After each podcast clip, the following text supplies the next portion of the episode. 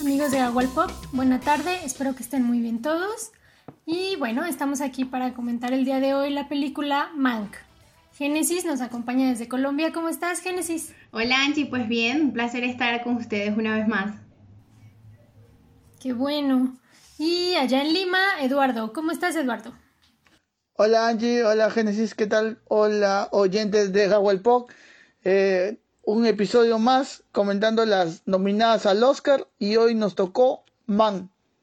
¿De qué va Man?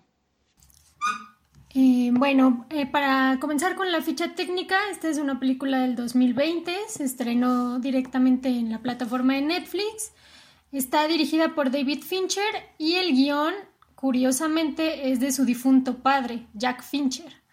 Eh, ahí, bueno, hay una historia muy conmovedora, padre-hijo, que, este, bueno, se nos cuenta David Fincher que que su padre fue como el que lo introdujo en, la historia de Ciudadano Kane.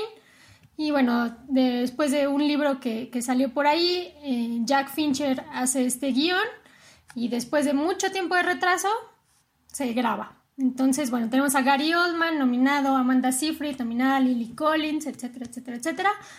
Y bueno, básicamente es la historia de cómo se filmó, bueno, no cómo se filmó, qué hay detrás de Ciudadano Kane. Entonces, eh, pues no sé, no una oda al guionista, tal vez, eh, al mismo, al mismo Mankiewicz.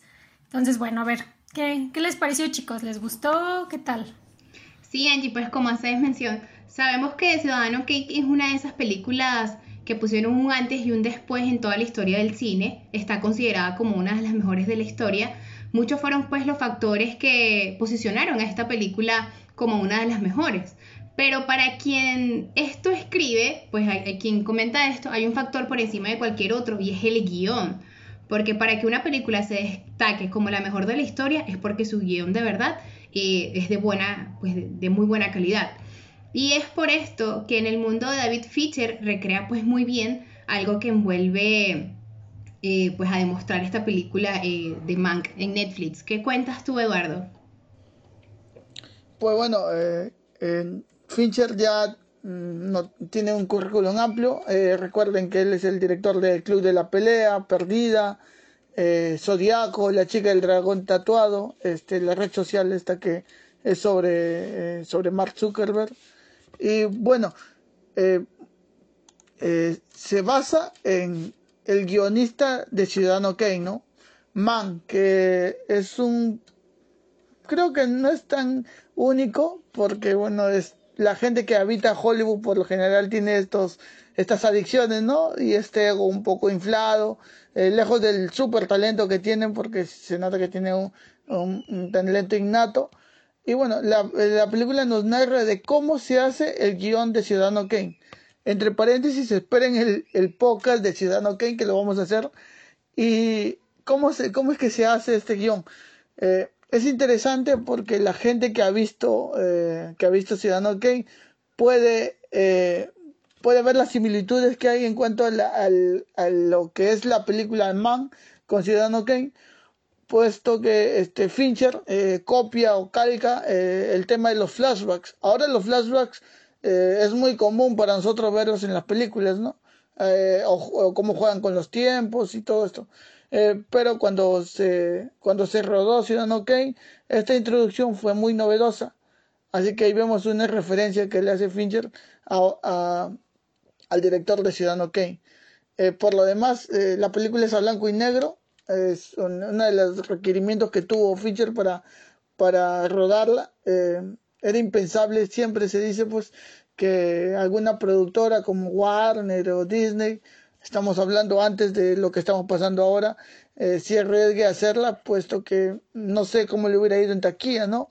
Incluso no sé qué números tendrá en Netflix, eh, pero yo veo impensable e improbable que este tipo de, películas llegue, llegue a la cartelera eh, comercial, ¿no? Para luchar sobre todo con los mega blockbusters.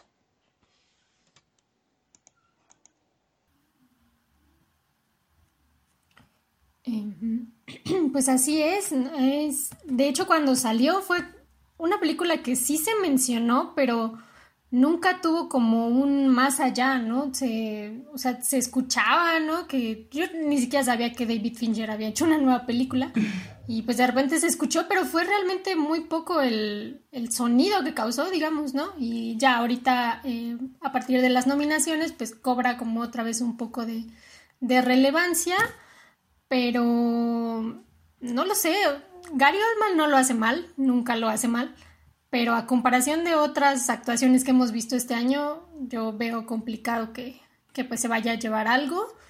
Y, y, también siento que rompe un poco con la filmografía que ha hecho David Fincher, ¿no? Estamos más acostumbrados como a sus thrillers, a mucha acción, etc. Y en esta hasta tiene como ese tono cómico de repente, que, bueno, no sé, no, a mí me parece como extraño dentro de, David Fincher.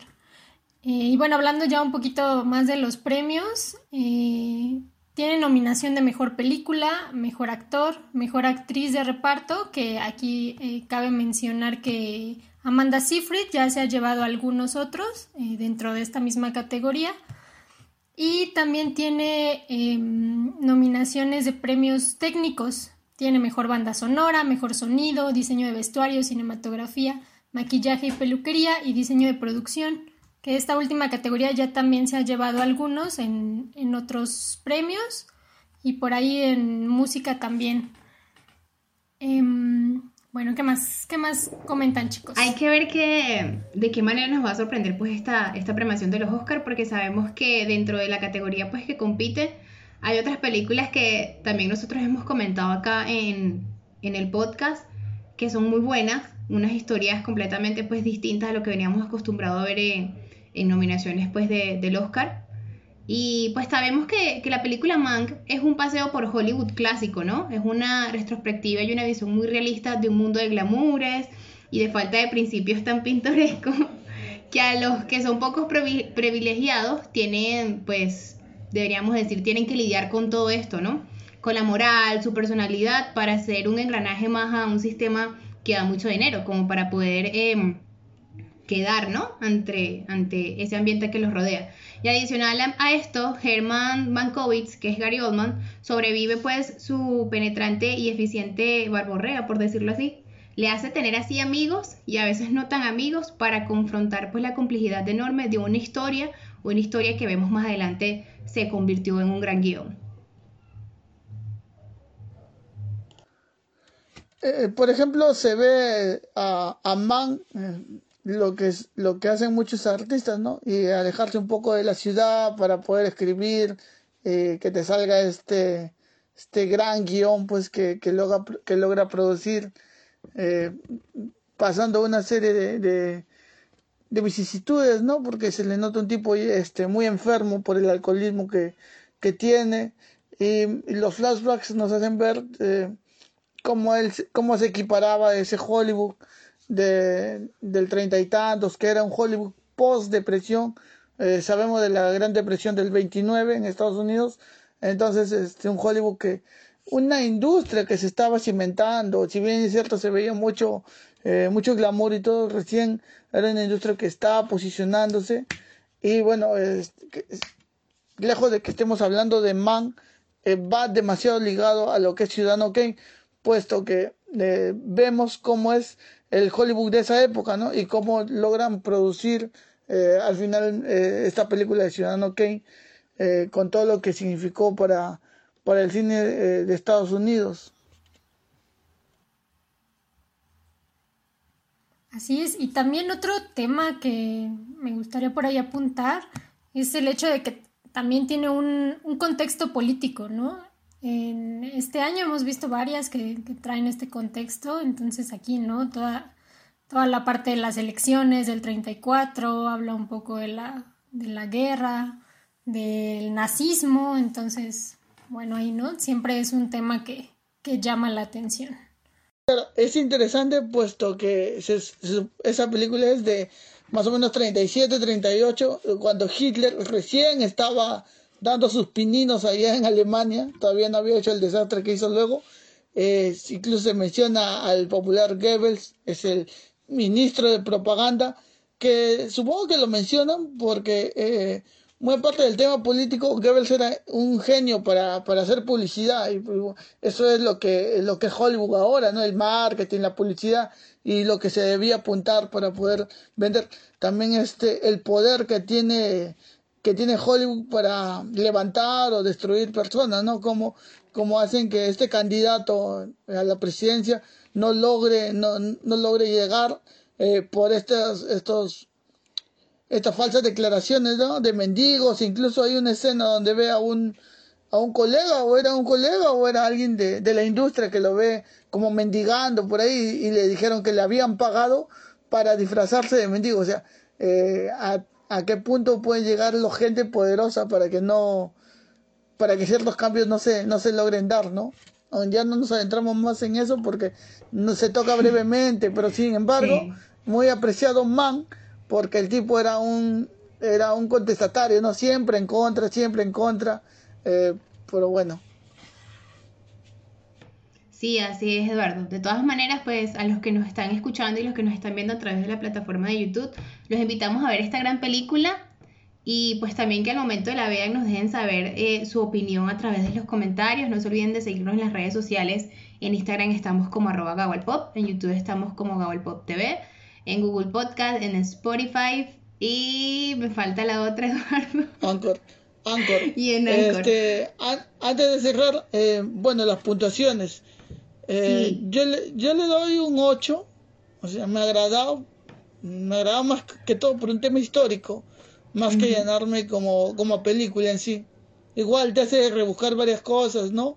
Eh, por ejemplo, hay una de de, de una parábola que, que mencionan ahí. Eh, también te hace investigar más sobre el cine de la época. Le doy un 8. Eh, como para que gane el Oscar, eh, lo dudo. Siempre Netflix ya está metiendo este, películas nominadas. Sin embargo, no creo, ni no creo que porque los, los, de Hollywood odien a, a, a Netflix, pero creo que esta vez sí está floja esta película para para competir sobre todo porque está enfrentándose al padre, a Minari, a Nomadland, que en mi percepción son mejores. No es lo mejor de David Fincher, pero bueno, este eh, para ampliar su currículum está bien. Eh, ¿Con cuántos puntos le das, eh, Angie? también le daría un 8, principalmente por la, la parte técnica y pues sí, las, las actuaciones son, buenas. Amanda Seyfried sorprendió porque no está tan acostumbrada a ser personajes dramáticos, digamos. Entonces, eh, pues por esto le, daría un 8. Sí, igualmente muchachos, porque eh, hacer una producción ahorita, yo creo que también Netflix se arriesgó, ¿no? A presentar esta propuesta, porque primero pues habla blanco y negro, y como bien estabas haciendo mención, Eduardo, se está enfrentando a unas grandes producciones, que ya parte de esas, pues nosotros la hemos visto y ya los podcasts también están eh, en las plataformas. Entonces, la entrega de estos Oscars este año nos va a sorprender bastante con esto.